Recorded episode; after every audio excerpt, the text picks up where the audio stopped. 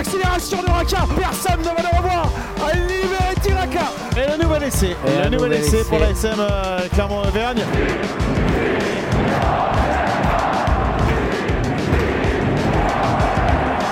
Salut et bienvenue dans l'épisode 14 de la saison 4 du podcast Ici Montferrand avec autour de la table aujourd'hui Manu Caillot, Christophe Buron et Fred Vernin. Messieurs, bonjour. Salut Martial. Salut Martial, salut à tous. Bonjour à tous. La question du jour, Camille Lopez est-il en train de rater sa sortie? Et au-delà de cette question, on va en parler aussi dans ce podcast, le comportement de Camille Lopez est-il symptomatique d'un problème au sein de l'équipe de l'ASM Alors, mm, on va tenter de remettre les choses dans le contexte, c'est pour ça qu'on va pas faire un tour de table euh, rapide, parce qu'il y y a- il y a beaucoup de choses et il faut voilà, contextualiser, rappeler les faits, comme on dit, c'est ça Christophe Euh, Donc à la veille de la 11e journée de Top 14, le site Rugbyrama annonce que Camille Lopez ne viendra pas au Biarritz Olympique, club avec qui le demi d'ouverture de la SM avait signé un pré-contrat. Dans ce pré-contrat, vous m'arrêtez si je dis une bêtise, figure une clause de sortie datée au 1er novembre 2021. Si jamais le joueur n'avait pas obtenu un bon de sortie de la part des dirigeants de la SM, ce qui est le cas, pour l'instant il n'y a pas de bon de sortie. Absolument. On est d'accord. Euh, tu l'as dit dans un article, Christophe, euh, tant que le, le cas, notamment Anto- Anthony Bello, n'est pas, est pas réglé. Tant qu'il n'y a, pas- a un recrutement pour venir compenser, euh, il n'est pas parti, oui. Voilà, du coup, bien Camille Lopez est entré en contact avec d'autres clubs. On parle de Bayonne, mais aussi de Toulon, entraîné par un, certain euh, euh, Franck Azema. Alors, un comportement euh, qui a été dénoncé par le président du Biarritz Olympique, Jean-Baptiste Aldiger, qui a déclaré entre autres Camille Lopez ne respecte pas le Biarritz Olympique, il crache sur l'institution pour ses petits intérêts personnels. Il est bien dommage que Camille Lopez finisse sa carrière par une si petite porte et un si petit euh, comportement. Rappelons que Camille Lopez, messieurs, est sous contrat avec l'ASM jusqu'en juin 2023. Qu'en pensez-vous? Allez-y, lâchez-vous. Christophe, on commence avec toi. Bah, déjà, je trouve les propos du président de Biarritz, euh, bah, à son image, c'est un peu, c'est Oui. quand même un peu exagéré.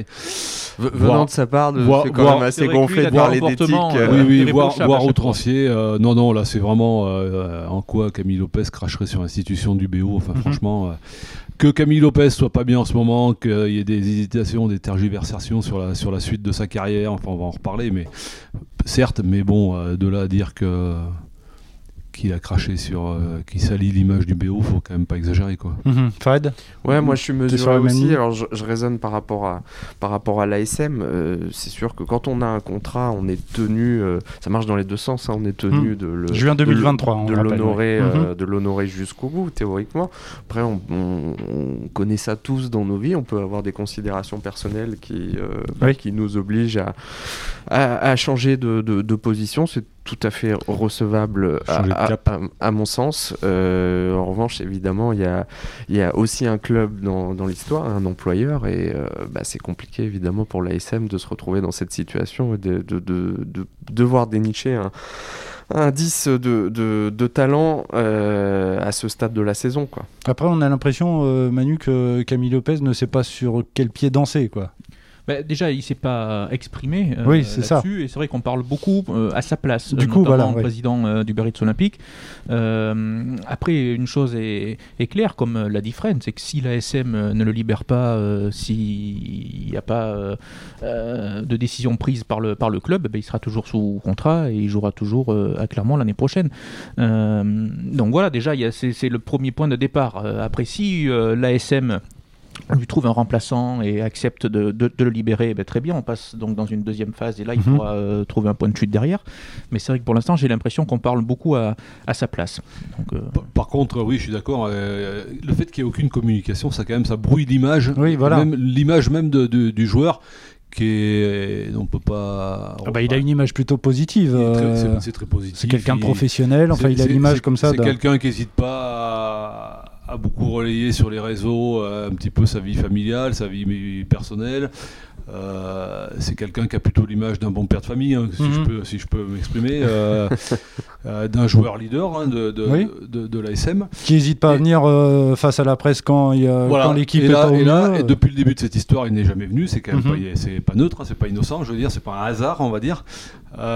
Donc, ouais, il faut. il- le club non plus ne s'exprime pas tout à fait clairement non plus. Il faut le, faut le dire, même si euh, le président a, a dit que s'il n'y avait pas de solution, il resterait. Oui, il resterait, voilà. Et le problème là, euh, quand vous en parlez un petit peu en dehors euh, avec ou des joueurs ou même des membres du staff, il faut bien, il, différencie bien le, la, la, position de l'homme par rapport au joueur. Évidemment que le joueur est engagé, il y a, le professionnel devrait aller au bout de son contrat. Il, il doit admettre que s'il n'y a pas de, recrutement extérieur satisfaisant, il faudra qu'il reste. Mais les, ses copains de club, et voir les, je dis, les entraîneurs, euh, disent par contre, l'homme, s'il a dit à sa femme, à ses enfants, mm. que ça y est, la rentrée, la rentrée scolaire prochaine, ils la feront euh, au Pays Basque ou je sais pas où, ça va être compliqué à gérer. quoi. C'est très compliqué. Mais ça dénote, oui, euh, tout de suite, là, de, je trouve, d'un petit malaise à l'ASM qui est. Ouais pas très C'est difficile en plus de pas faire un parallèle. Alors les histoires sont différentes, mais avec euh, avec Franck Azema aussi, il y a une histoire de euh, voilà de, de, personnes qui ont marqué euh, de leur empreinte leur passage leur passage au club. Donc on pourrait on pourrait estimer à tort ou à raison, qui euh, on pourrait, pourrait y avoir service, pour service euh, rendu, un, voilà. bon, pour, un bon de mm, mm, liberté mm, pour, pour service rendu quelque part. Ça serait pas illégitime de penser ça, mais il faut se mettre à la place du club qui se retrouve dans une situation euh, intenable. Moi, je trouve que la fermeté qu'applique le club, aussi bien sur le cas Azema que sur le cas Lopez, cette fermeté, elle est légitime. se retrouver dans cette situation, dans cette situation à ce stade de la saison, c'est-à-dire sans ouvreurs, surtout quand euh, vous avez des doublures qui ne sont pas au niveau, euh, c'est le cas, c'est le cas aujourd'hui, c'est très compliqué. Cette fermeté sur le cas Lopez, je suis d'accord. Euh, sur celle sur Azema, il, a, il aurait fallu avoir, enfin, il, a fallu un moment, mais je trouve que là, plus ça passe et plus je me dis que. Bah, il faut, je dirais pas qu'il faut laisser couler l'affaire, mais je vois plus que, ce que Clermont a gagné dans cette histoire. C'est en train de, en train de tourner, les gens sont en train d'oublier. Et ça va faire un combat de, devant les, tribunaux, probablement. Enfin, je sais, sais pas, à moins que la SM lâche l'affaire. Le combat de l'image est déjà perdu, de toute façon, on l'a déjà dit dans ce podcast. On l'a déjà dit, ouais. Oui, au niveau national, oui, c'est clair. Alors évidemment que concernant Camille Lopez, il faut être ferme, mais bon, euh, après, qu'est-ce qui lui a été dit euh, quand il a été demandé son bon de sortie? Est-ce que lui, euh, il, a été au-delà de ce qu'on lui a promis ou pas promis en, disant... Oui, en, gros, est-ce qu'il a pas mis la charrue avant les bœufs, quoi? Un peu, oui, oui, notamment par rapport à sa vie personnelle, Est-ce qu'au niveau du club, effectivement, Je vais répéter ce que j'ai dit tout à l'heure, c'est que c'est vrai que il y a le joueur, mais il y a aussi l'homme, et si imaginez que l'homme est déjà oui, s'il a déjà. Euh, si dans sa tête et dans la tête de, son, de, sa, de, sa, femme, de mm. ses enfants et tout, euh, son avenir se construit ailleurs à partir de juin, ça va être très très compliqué de faire marche arrière. Hein. Euh, ça, je veux bien le concevoir. Parce qu'on l'a peut-être pas assez précisé, mais le problème de l'ASM concrètement, c'est que des 10, il y en a pas sur le marché, ou il y en a, il y en, a quasiment pas. Mm. Ou alors, il y en a peu, on les compte à peine sur, en tout cas des 10 de, haut niveau, hein, mm. susceptibles d'être un titulaire. On n'a pas aussi évoqué le pseudo-information qu'il serait, pourrait aller à Toulon. Euh, alors que Azema ait pris langue avec Camille Lopez, dont on savait qu'il était proche, pour savoir, mm. euh, voilà. Franchement, je vois pas Camille Lopez aller à, Toulon. Bah, surtout que l'argument c'était de se rapprocher de chez lui. Moléon, Toulon, c'est quand même pas la porte à côté. C'est ce que j'allais dire. Là, un coup d'avion. L'image serait non seulement brouillée, mais elle serait détériorée auprès des supporters de l'ASM qui ne. Mhm. Enfin, je vois pas les supporters de l'ASM. c'est vraiment euh, pas la destination où aller, quoi. Oui, donc euh, à mon avis, non. Autant euh, Bayonne, Biarritz, euh, Pau, oui, d'accord, ça a un sens. Mais là, Toulon, non, ça n'aurait pas de sens. Et vraiment, la fin de saison deviendrait alors compliquée pour lui à l'ASM. Mais alors, du, coup, Manu, on a le sentiment qu'à l'ASM, les, les semaines, les mois, les années qui viennent vont être compliquées. Quoi. Surtout, surtout si Camille Lopez doit aller au bout de son contrat.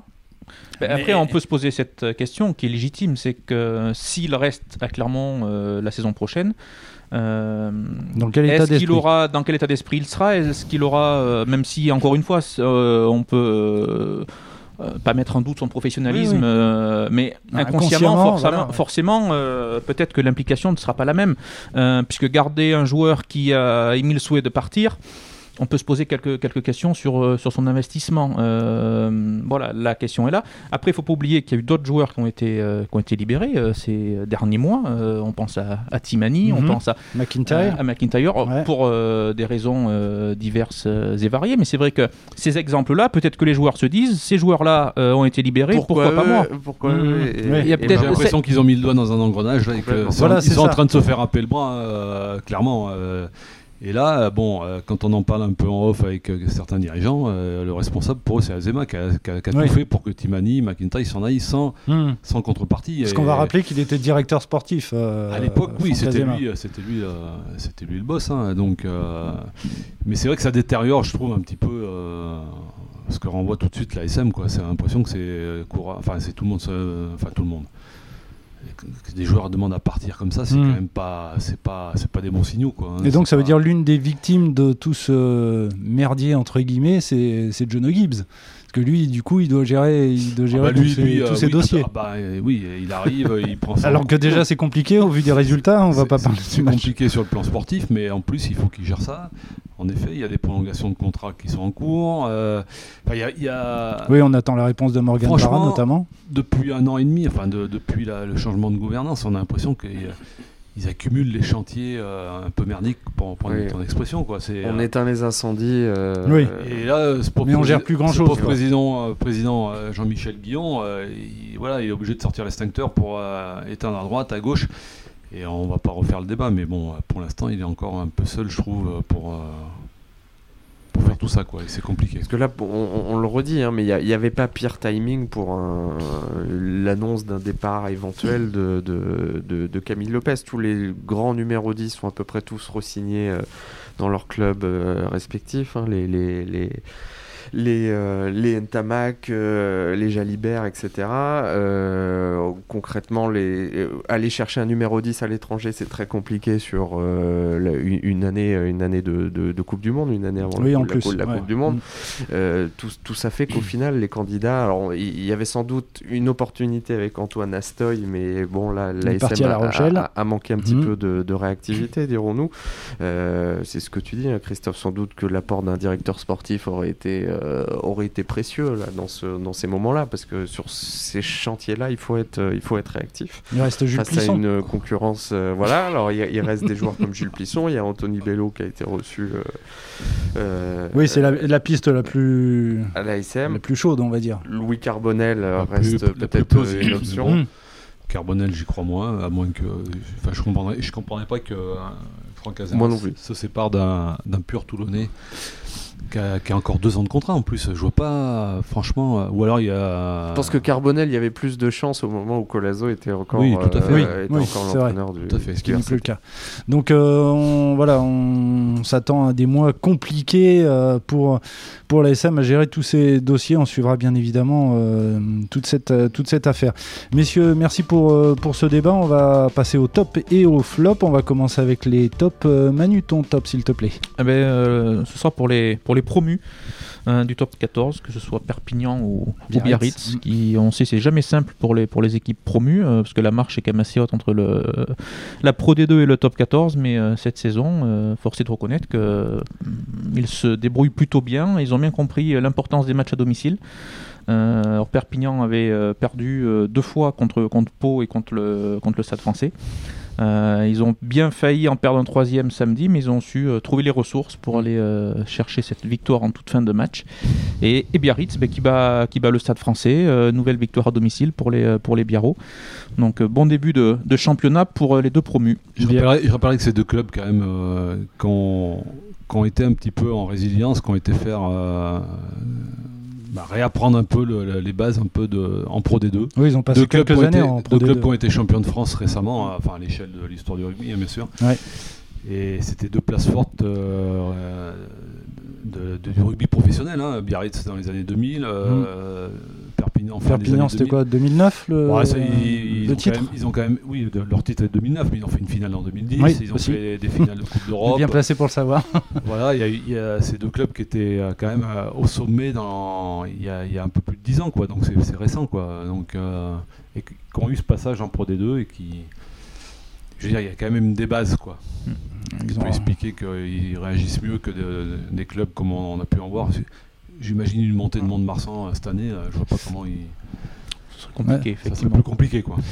Euh, ton top, Christophe? Ben, mon top, c'est l'Union Bordeaux-Bègles. Euh, Mhm.